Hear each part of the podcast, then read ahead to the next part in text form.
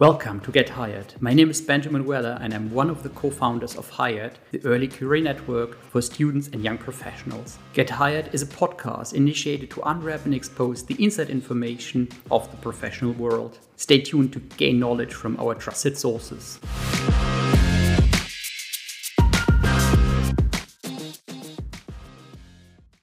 Yeah, welcome to our new podcast episode. Today we are at Zalando's headquarters here in Berlin, and we have Jeff with us from uh, early careers at Zalando. Thanks. Awesome. No, thank you for having me. You know, welcome to the mothership of fashion here in Berlin uh, at our BHQ. So yeah, super excited to have you here today. It's pretty cool to be here. Thanks a lot for for, for inviting us here. Yeah, no worries. Um, so, can you tell us a bit about yourself? Yeah, absolutely. Um, so, I am from California originally, uh, but uh, I've been living in Europe since 2008. Uh, so which part of California are you from? I'm from just uh well it's nobody really knows but it's called Temecula, California. So it's wine country and it sits between San Diego and LA. So uh, I'm a kind of a SoCal Valley boy here. well, That's what they say. For European perspective, it looks like okay, San Diego is basically a suburb of Los Angeles, but yeah, it's, it's kind yeah. of not, right? Yeah, it's it's massive. But I have to say, San Diego is one of the most beautiful cities, and it's a bummer that most people skip it because they'll go direct from Europe into LA, and then they go north uh, from LA, and they miss probably one of the best cities in California. You have this large naval base, right? Uh, yeah, so that's actually where uh, Top Gun was filmed. Actually, that just came out. So I used to work just right around the corner from Miramar Air- Airfield Air Base, where a lot of that was filmed. Um, but yeah, it's a huge naval base. The Navy SEALs trained there, and then there's a huge Marine Corps de- uh, deployment there called Camp Pendleton. Uh, and my dad was in the Marines, and that's where why we were in California because he was stationed in Camp Pendleton. Very cool, very yeah. cool. And so, why did you then leave California? so, so many people, so in particular, like German celebrities, kind of like California, so they moved from Berlin to California. You yeah. Kind of like did the Heidi Klum inverse. So yeah, so it's it's funny story. So I started on a graduate program myself. Uh, with Enterprise Rent a Car when I left university. So I was with Enterprise in California, working my way up their grad program. And then, as most Americans do, they have their first European trip where you use all your holidays in one year in, in a two, two week time span because we don't get many holidays in the States, of course. And I did, I think I was 26, did that trip to Europe, did London, Paris, Venice, Florence, Rome, and back, and just fell in love with London and said, you know what, I want to live here one day. I don't know how, but I'm going to live here. And then I get back, and then Enterprise Rent a Car's grad program and everything, it's all internal promotions. And an internal role came open for a role in London uh, at Heathrow Airport as branch manager. So I put my name in the hat for it, not even thinking I would ever get a chance to go or get it, considering you know Enterprise being such a large organization. Um, and it came down between me and another person, and she actually got the role, and I didn't. So I went on Friday being rejected for the role, and then on Monday they called me and offered me a different role instead, uh, which was a branch in Aylesbury. Um, and I, I, remember asking, I said, Aylesbury, where's that? He's like, oh, it's just North London. Uh, needless to say, it was an hour north of London in the middle of nowhere. And I always had this ongoing joke. I was like, yeah, you know what? California to Aylesbury. They told me there was palm trees and I fell for it. It went, right? Uh, but, you know, I moved in November and it was probably the most challenging and adjustment I've ever had to make. You know, I remember like it was a bad winter. It was snowing. Uh, I don't know how to drive in the snow from California, slide all over the motorway. And one day at work, I actually got stuck on a motorway. It took me four hours to get to work and ended up sliding my car in a ditch. And I remember calling my boss. I'm like, why am I in Aylesbury? Where am I right now? I don't know how to drive in snow. Like, I'm in a company car. I'm like, do you really want me driving this car in the snow? But, uh, but yeah, I made that move in 2008 to London um, and worked with Enterprise. And then I ended up in Scotland. Uh, so when I was in London, that's when I made the move from rental internally into talent acquisition and recruiting with the universities because they approached me and said, I think, you know, we think you'd be great for recruiting and uh, recruiting for the grad programs because I had a great story to tell that I worked my way up. I went from California to London uh, and we were obviously selling this massive opportunity. So I started doing that, fell in love with it. Then got asked to head up recruitment for Scotland and Northern Ireland. So once again, I was like, all right, this California boy's heading up to Scotland. Never been there before, but, you know, moved up there for two years. And at that point is when, you know, I hit that ceiling. I've been with Enterprise for 13 years. Uh, and I got uh, headhunted for a role with FDM Group uh, for head of recruitment for UK and Ireland uh, for their grad program. So I moved back down to London, um, and yeah, and loved that role. And then you know, I think everyone in their career at some point gets this tap on the shoulder for a role. And I had a headhunter friend, and you know, he reached out and says, "I have this role," and I always said, you know, I'm not looking, but if there's something really cool that comes mm-hmm. along, like you know, let me know, you know, and uh, so I get that tap and I start having conversations, and it was with N26. N26 wanted to build out this early careers future talent program uh, and also want to build out a tech academy. And how do we find diverse talent and train them ourselves to become software engineers to help bridge that gap? So sold me on the role. I was like, oh, this is really cool. And they're like, oh, by the way, it's in Berlin. I was like, wait, what? I was like, Berlin? I don't speak German. He's like, no, it's okay. You don't need to speak German. I was like, okay. Uh, and I loved Germany. I was already at FDM Group managing a team in Frankfurt. So I was in Frankfurt a lot for work. Uh, and lo and behold, after you know coming over to Berlin, I learned very quickly that Frankfurt is Germany. Berlin, probably not so German as Frankfurt was. So, you know, it was a huge shock, but you know, I made that move, and and I think as a lot of people across a lot over the last couple years had a lot of challenges, and you know, at N26 when Corona hit, I got put on Kurzarbeit and got left in this limbo and not knowing what's mm. going on. And then SumUp reached out to me, uh, said, "Hey, you know, we want you to do for us what you were doing at N26." So I called N26, like, what's happening? Am I coming back to work soon? You know, originally I think everyone thought, oh, we'll only go on Kurzarbeit for just a month and then we'll be back. It'll be all over. Yeah four months later, still nobody knows what's going on. And my boss, you know, very open and, you know, uh, Chris Bell, and he's fantastic and said, you know what, Jeff, I would take the job. Mm. Uh, and I did. And so I went to SumUp and then nine months later got laid off from SumUp, unfortunately. And that's what brought me here to Zalando. So I'm always a firm believer everything happens for a reason. Uh, you know, and I'm, I'm, loving my time here at Zalando. I think it's a fantastic company. I love the culture. I love, you know, the diversity within it. And those are some of the two key things really important to me when I'm looking at, you know, which company do I want to go to? And then one big, most important thing is that diversity piece. So, yeah, long story short, it's been a wild roller coaster. If you've ever been to Disney World, I always say it's like wild, Mr. Toad's wild adventure, right? You know, you never know what's going to happen and where your life takes you. But I think, you know, for all those looking at careers, you have to look at the opportunity, not always be fixated on maybe where you're living, but is the role going to give you joy and happiness and excite you for what you do every day? Yeah, I, think it's a very important point you, you, you talked about. So, like you, well, this geographic uh, issue around moving from California to the UK. Well, uh, oh, actually forgot the name of the city. Aylesbury. Of, Aylesbury. Aylesbury, uh, yeah. I honestly never heard about it. Yeah, but... me either. Right? I looked at on the map. I was like, it looks close to London, but. Uh, but yeah, it was interesting. But I think you know, for me, I, I was raised a lot differently. I was you know a military kid. Uh, my dad, you know, was moving us all over the world. I lived in Hawaii for three years. I graduated high school in Okinawa, Japan. You know, so I was always used to just my picking up my life. I mean, some places we only lived ten months and we moved again. Uh, you know, so I think that's made me a very eclectic person, very diverse person. That you know, you could throw me in any situation, I'll find my way. Mm-hmm. Uh, and I think that's why I've been so open you know? So I, actually my parents like you live so far away. I was like well it's your fault. You dragged me all over the world. So you know and i just fell in love with finding and enjoying and living in new places. Uh, but having that flexibility has really helped me move my career very quickly and that's what i appreciate uh, how do you think can people adopt this spirit because um, obviously here in, in germany and in general in europe it's not that common to move around like in the US. Like you, you, find a great job in Arizona and you move from New Jersey to California. Yeah. Or to Arizona in that case, obviously. Yeah, yeah. um, um, so that's not that common over here in, in Germany or in Europe. So do you have any idea how one could um, how could adopt to this openness to to to to say, well, if there is a great opportunity coming along, um, well, I have my friends in my hometown. However, I can of course make good friends in the town I'm going to. Yeah. I mean, it's a tough one. I think it, it working, is, right? yeah, yeah, working and living abroad is not mm-hmm. for everybody. I, I've actually met some Americans that moved to Berlin during COVID uh, and lockdown. They came well, for a job. Tough, right? Yeah, and but they left. It didn't last yeah. a year. Yeah. You know, and I get it's hard being with family. I think what's interesting, is like when I, because even like when we left Japan and I went to University of West Florida, my dad got orders to Anniston, Alabama, which is the middle of nowhere. It's like living in the middle of Germany, not near any cities, right? Uh, and I said, I refuse to live in the middle of nowhere. I'm going to the beach down to Florida to go to university. Lo and behold, I was right because my dad only lasted less than a year in Anniston, Alabama, and then got orders back to California.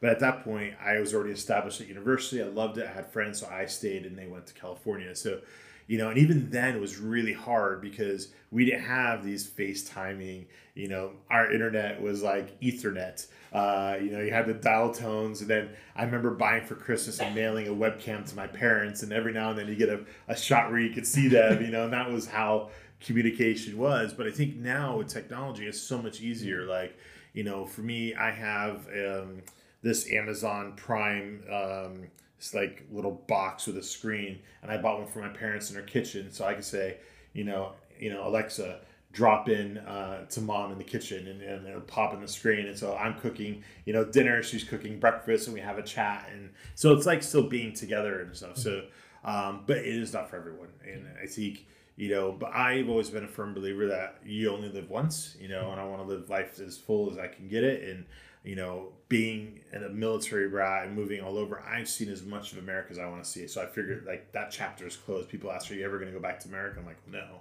You know, I think there's so much more I want to see and explore in in, in, in Europe and elsewhere. Um, so I think do your research. Make sure like do you connect with that country. You know, maybe try to connect with some other expats. You know that you may know or have friends that know, and to speak to them what it's like living in that country to see if it's right for you. Um, but like I moved to Berlin and only have been to Berlin for 24 hours for my interview. Yeah. Uh, so I had no idea like what it was like moving. But and even when I moved to London, I was I moved to London with six suitcases and an air shipment of 400 pounds. You know that was my life. I just threw it in the, on the plane and away I went. And I only been to London on holiday for two nights, three days before I jumped on a train to Paris. So, you know, and it, everyone's like, that must be scary. It was like, you know what? I've I'll meet people. Like that's just me, right? Like it's tough. And it's probably also like, well, looking more at the opportunities instead of like what would hold you back. So uh, probably I think what, what most people kind of underestimate is there is always a way back, right? So yeah. it's not like well if you don't like it, as you, as you told uh, told before about the those Americans who came to to Berlin uh, during COVID were probably really tough, not connecting with yeah. anyone. So you can also then go back, and I think it's also for for many European kids. So there's always the opportunity to come back to, yeah. to your hometown if it didn't like yeah, it. Yeah, just at least try went, it, right? Exactly. Because yeah. you hate to go through life and then mm-hmm. realize you had an opportunity, you didn't take it up, and mm-hmm. the only chance you could go to that city is just on a holiday. But the fact that you could go there and live there and experience it, yeah, you can always go back. But how much better does that look for your career on your CV that you've had that international exposure? Because then it really shows that you could work in a multicultural environment or actually work in any environment, right? So, mm-hmm. you know, I highly recommend if you ever have the chance, even if it's for one, two years you know, even if you could go with your company on maybe a one year exchange, I'd always highly recommend doing it. So how do, would you compare working in the US, the UK, and, Germany? So when I watch, for example, TV in UK or the Americas, it's it, in America, it, it's always like between UK and the US, it's kind of yeah, kind of very similar. So yeah. Nigel Farage appears on Fox News basically yeah, every, yeah. every, other week, right? And um, well, the, the exchange between in, in terms of culture between uh, Europe uh, or let's say Germany and continental Europe and the US and also the UK is of course a bit different. So um, so how would you compare working and living in those three countries? Yeah, I think you know I instantly fell in love with working in Europe because I think you know, in America, like for me, it was just work, work, work. We didn't get many holidays. Yes, you're do 40 hours a week, but you end up doing 60 hours a week. Yeah. And what I appreciate in Europe, particularly in Germany, is that it's very structured. Yeah. You know, you, the employees are really protected by the law. Like, if you're 40 hours contract, you work 40 hours and you get X amount of holidays. I remember the first year when I moved to Europe, um, you know, I went and visited the head of HR at Enterprise, just getting a brief of like, the different law differences and things that I needed to know as manager. And then she was like, "Oh, by the way, did we tell you about your holiday?" I was like, "Oh yeah, two weeks a year." She's like, no, Jeff, you get 30 days. And I about fell out of my chair. I was like, what do you mean 30 days? I was like, am I being punked here? What's going on? I thought I was like on a hidden camera show or something. He's like, no, Jeff, you, you got 30 days. I'm like, no. uh, and then I remember my first year, like in December, I get a call from HR. I was like, hey, Jeff, um, just want to talk to you about your holidays. I was like, oh, yeah, I've, man, I've had so many amazing holidays this year. She's like, no, Jeff, you still have six more days you need to take by the end of the year. I'm like, are you sure? I took a lot of holidays. Did you count right? He's like, Jeff, you have six more days to take. He's like, oh, all right. So last minute, took six days off and then went travel around the UK for a little bit. So, you know, I think that culture, that work life balance really exists, I think, in Europe and particularly in Germany uh, versus in America. I didn't really, I think, get that.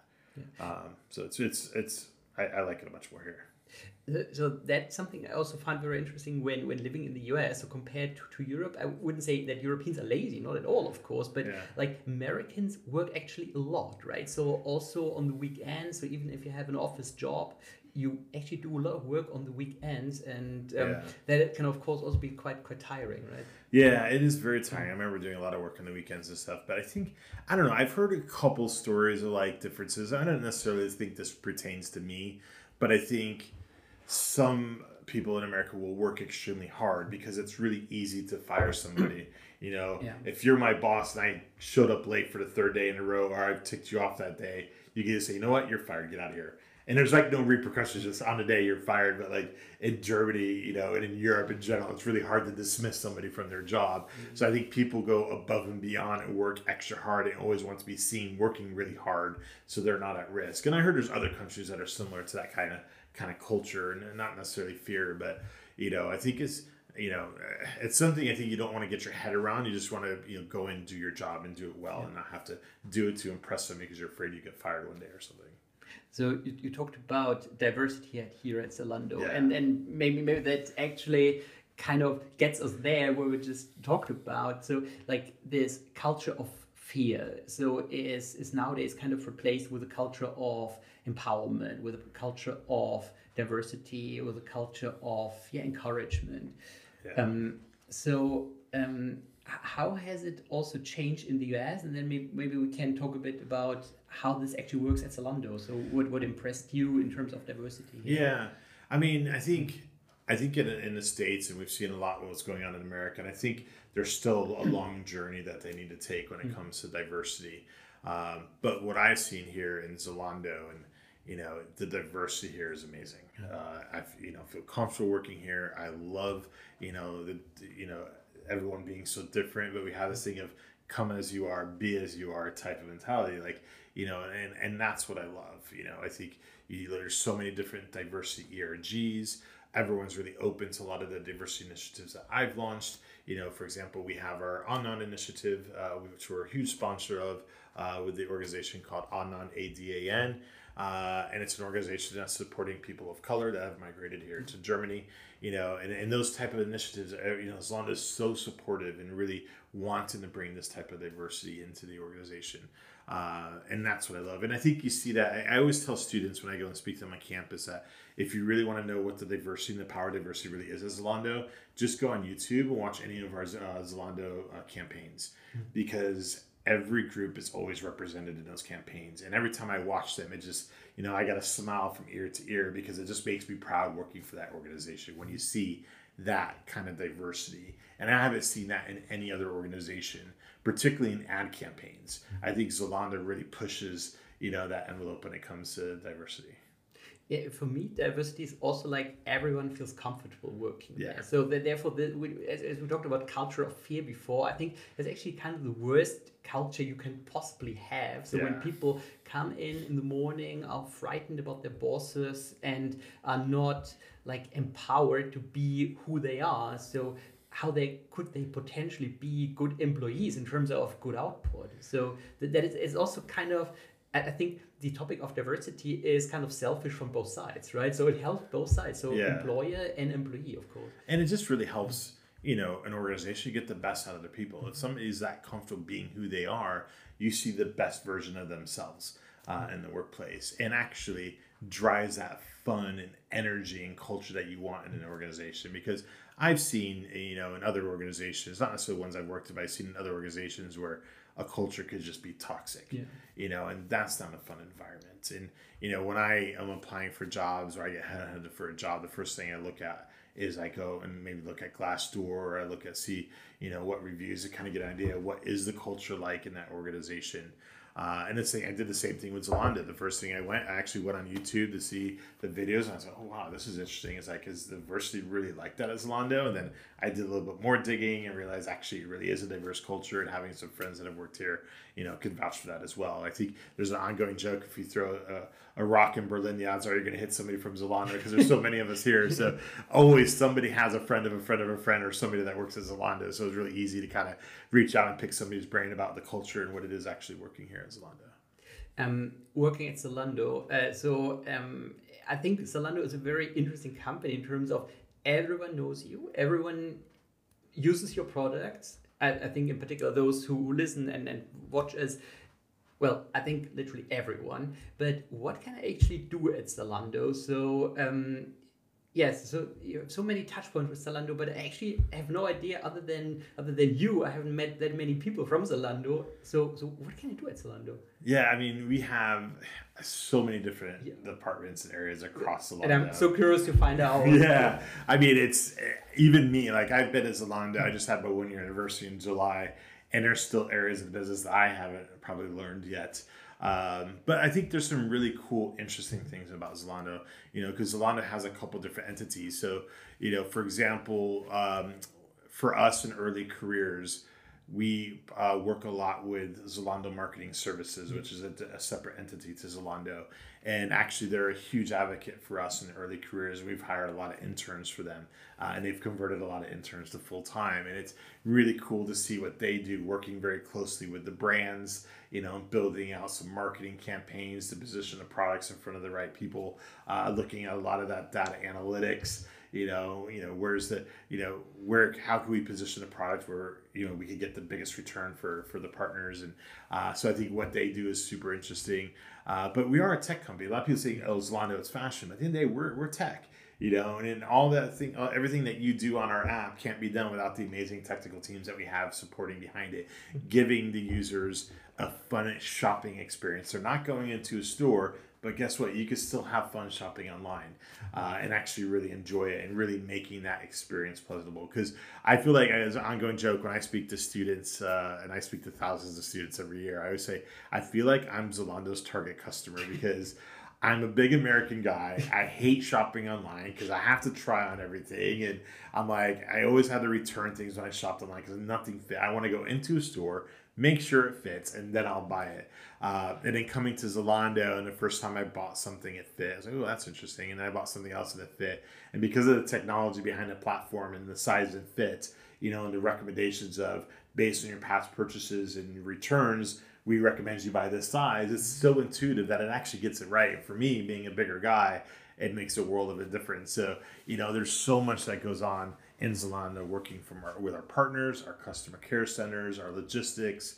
Uh, there's so many different areas across Zalando and a lot of opportunities as well. So, you know, you go on our website and our career site, you can see all those different opportunities that are spread across the Zalando businesses. Yeah, I find this incredibly interesting in terms of you connect something that is like highly emotional. So I know, know so many people whose like favorite hobby is, yeah, well, I'm gonna spend like, yeah, well, I've done a lot of work today, so I spent like half an hour on Zalando webpage. And um, that's kind of their hobby. And um, so you connect something like a feeling or great emotions with great technology. So that's yeah. that's actually quite remarkable achievement. Yeah, I mean, I actually, you know, I was already a Zalando customer before I joined Zalando, as many people are, and actually always, I think Zalando is probably the one website I've only bought clothes off of because I was never comfortable. You know, even in the UK, we have some competitors there. I never shopped on their websites. I didn't trust it. Uh, and then I come to Berlin, and I was like, okay, this is interesting. And maybe lockdown forced a little bit of that, right? Because you yeah. had to shop online. But you know, when I got introduced to Zalando, I was like, wow, this is actually really cool. This is fun. And you know, and then okay, I bought something and it was super fast and it fit. I was like, oh, this is cool. That's never happened before. So um, it's definitely you know I was a, definitely a solid customer before joining Zalando.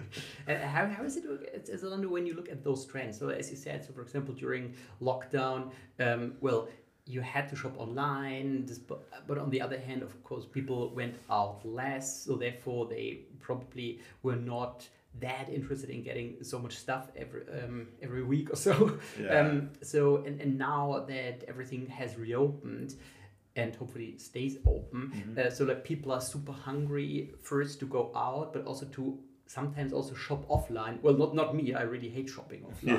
yeah. So, uh, it, uh, but but there are those people who who are then going to the large department stores now. So so how Yeah. does Zalando manage those large trends? Well, I mean, you think about like Zalando always had a strong customer base, right? So, you know, even before the pandemic, we still had a large customer Yeah. that were still shopping online. And I think that's what really helped Zalando during the pandemic because, you know, we already were getting it right before a pandemic. And the pandemic just obviously enhanced that and made it better. But, you know, I think, you know, we always find ways to make adjustments in the business. And I think Zalando is very forward thinking in that way. Uh, and in a way, almost trying to predict those trends so we could, you know, so that we could be proactive versus reactive. Uh, and I've, I'm seeing that now in the organization, and I've seen it in other organizations as well. Um, and I think, you know, for graduates out there looking for jobs, I think these are the kind of important things to really look for an employer. Do some research to get some understandings uh, to make sure it's the right company uh, for you, but also the company you're joining is strong, it's stable. You know, they're they're very you know proactive in everything that they're doing. Versus, you know, we've seen recently across Berlin lots of layoffs because Yeah. of everything that's going on, and I think those are just companies that are just being very reactive because they didn't forward plan, they didn't think or plan for that kind of situation, and easy for them just to hit that panic button and hit a release, right? Um, and I think that's super important. And what's great about working at Zalando, we try as much as possible to not predict the future, but we try to you know be proactive in different situations. At, at Zalando, do you also then have like a development plan for every individual so that that you can make sure you can grow grow organically, however then coached and guided by yeah. others? Yeah, so with our early career programs that we have, we call them Future Zalents. Uh, 'cause Zal- it- Zalents. Zalents with a Z. I love Uh, that. right? You know, we like to put some Z's on things. Um, but, you know, we have this saying in our department is learn with us, grow with us, right? You know, so come in, you seize the opportunity you have in your internship to learn as much as possible. Uh, we have an amazing L&D team here at Zalando, uh, and we've highlighted a lot of different courses that um, our, our Zalans can can sign up and take as part of Zalando when it comes to like time management and growth mindset and you know all these things that really help that that uh, Zalans go from university that transition from university to work because it's different. You know, there's some students that come in there with that mindset of still being in uni and they haven't quite transitioned to now it's work. You know, and we really try to give them all the tools needed to help them make that transition. Um, so when I joined a year ago, um, really just kind of started really building out the early career programs uh, here, and that was one of the key things we really wanted to line. And we're still doing some work, and we still got a lot of work to do when it comes to that development, uh, because we want to kind of give it to them on a silver platter to help with their conversion. Right? If you have an intern or a working student comes in, does a fantastic job, works at the best, they have a higher probability of getting a full time contract at the end. Uh, so we want to give the tools necessary to really allow them to show their true best selves in their performance. So um, when you when you hire people, so what are the things you're looking after? So in in the US, obviously, like big tech is like incredibly selective, uh, looking only at the Ivy League schools. So uh, how how does Zalando approach this? Yeah, so we don't look at the Ivy League schools. I, I say we, we participate and we support all universities. I know there are some organizations, and I've seen it in the past, and you know that were like we want to go to the top universities for the top degree programs uh, to get the best of the best students. Well, guess what? You're not going to get a whole lot of diversity with that either. Exactly. You know, particularly when you look at those under like that fall under social mobility. Like for me, I was first in the family to go to university. I didn't go to a top grade university. Uh, university of West Florida was like a very kind of slightly low military university, but you know it was cheap. It was close to Alabama. Um, you know, we my parents didn't have a lot of money, and I didn't have scholarships. I had to pay for university myself. And as you know, in America, university is quite expensive uh, compared to being in. Europe. yeah, a little expensive. So, you know, for me, like we try to target universities who produce students that align with Zalando. Uh, we try to work with universities that have the best diversity makeup. Um, and, and you know students pick universities for many different reasons.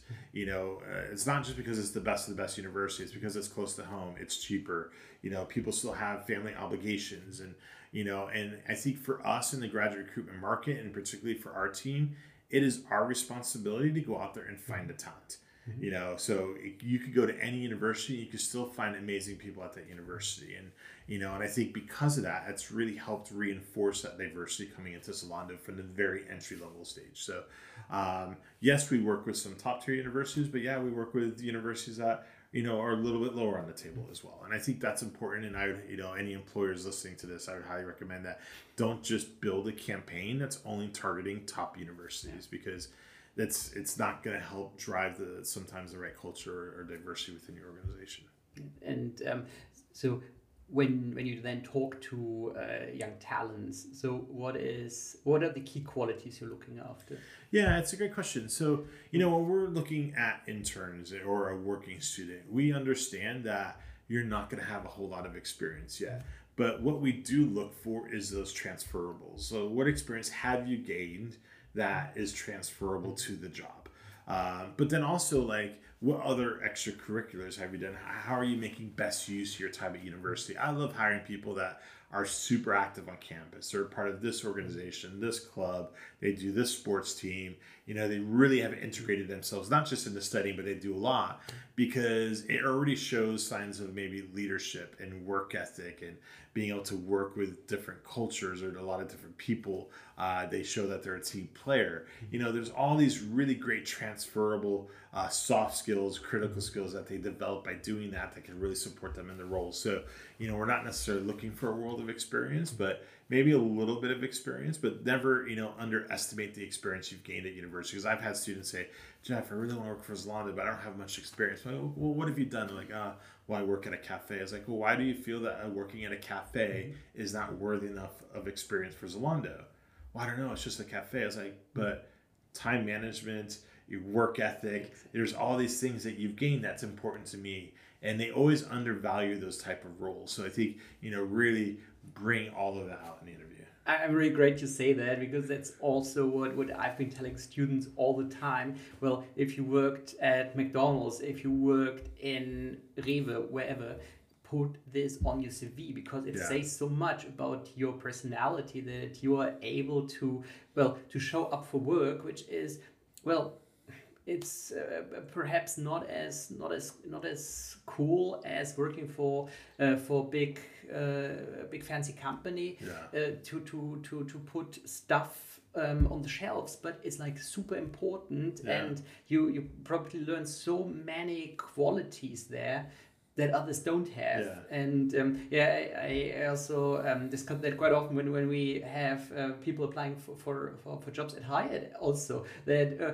well, yeah, it just worked at McDonald's. Yeah, but that's great. Yeah, never say just here. Like it's all a great experience. Like I tell students, like, listen, mm-hmm. if you don't have literally any work experience, you haven't been in clubs or worked in a coffee shop, then I really hope you're getting straight A's. Because uh, what else are you doing at university? You know, for me, like you know, I didn't have the best grades in the world.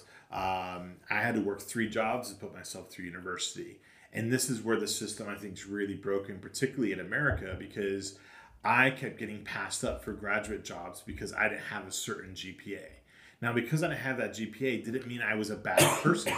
You know, it's just I was working three jobs. Like I was a resident advisor, I worked in student activities, and then on the weekends I was a bouncer at a nightclub. You know, working from 9 p.m. to 4 a.m. Like, you know, so you know, yeah, it was hard for me to find time to study. And then when I wasn't like working, so I was just exhausted and tired, right? So, you know, my grades were very average at university. But because of that, I got passed up, which I think is why I ended up being so loyal to Enterprise because Enterprise wasn't so fixated on the GPA. They're looking at the bigger picture, like, okay, his GPA is not the highest, but look how many jobs he was doing at university. Obviously, there's a reason for that, right? Um, you know, so it's it's it's really really interesting to, to see the different approaches on employers you know if they're fixated on grades or they fixated on this or they want only a top university. You know if you go to a top key university then it's going to be uh, a lot of scholarships have probably got on there you know coming from maybe a privileged higher end background but when you're first in the family to go to university and the family didn't make a lot of money where i had to take out a lot of loans to pay for it and it took me five years to get through university. Uh, so yeah it was a lot harder for me well, to be fair, I have no idea how should uh, social mobility should work if you want people to be in the top business schools that are super expensive, have top grades, and have internships that are probably not always paid. How, how is that possible? Yeah. Right? So, so it's it's like uh, it's like uh, to be honest, I yeah. think it's a kind of a myth. Yeah. And, and therefore, yeah, it's, really great that, that you appreciate people doing jobs that most of the or most of students don't consider like super valuable but uh, yeah I totally agree. It's, it's yeah. like incredible incredible experience you collect there. Yeah definitely. Yeah thanks a lot jeff. So we i think we learned a lot. It was amazing to be here at zalando. Is there anything else you would want our listeners or viewers to know about zalando how great of a career you can have here and how it is working with you then in yeah, the end? yeah yeah no absolutely. Thanks for having me. I think you know, the last piece of advice I'd give to graduates out there in the market right now is that we understand and know that we're entering very challenging times. Uh, you know, there's words of a recession. Uh, and when these kind of things happen, and I've seen in the past, back when you look in 2008, students begin to panic. Uh, they're thinking, I'm not going to get a job when I graduate. They hit that panic button, and then it creates a, what we call spam applying, where you know students will just start applying anywhere and everywhere without thinking about, is this the right company for me? Is it the right uh, even role for me? And I think the best advice is, don't panic, think it through. Still do your research to make sure you're applying to the right roles, and actually spend a lot of time, you know, learning about that company, tailoring your CV and I think if you put a lot of focus on it, you'll still get a role. So I think the important thing is don't panic. Utilize your network. Go to your career mm. services because they work very closely with a lot of employers. They can maybe help open that door for you so you can get an interview. Uh, but I think the main thing is don't panic.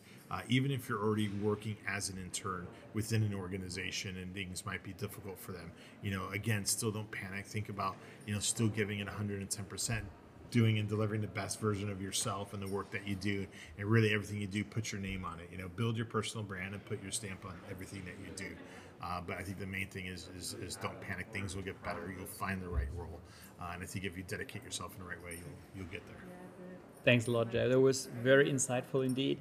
And yeah, we connect the Zalando career community um, below the video. So if you have any questions to Jeff, um, you can reach out to him. Absolutely. Thanks a lot, Jeff. Awesome. Uh, it was amazing being here. Yeah, thank you so much.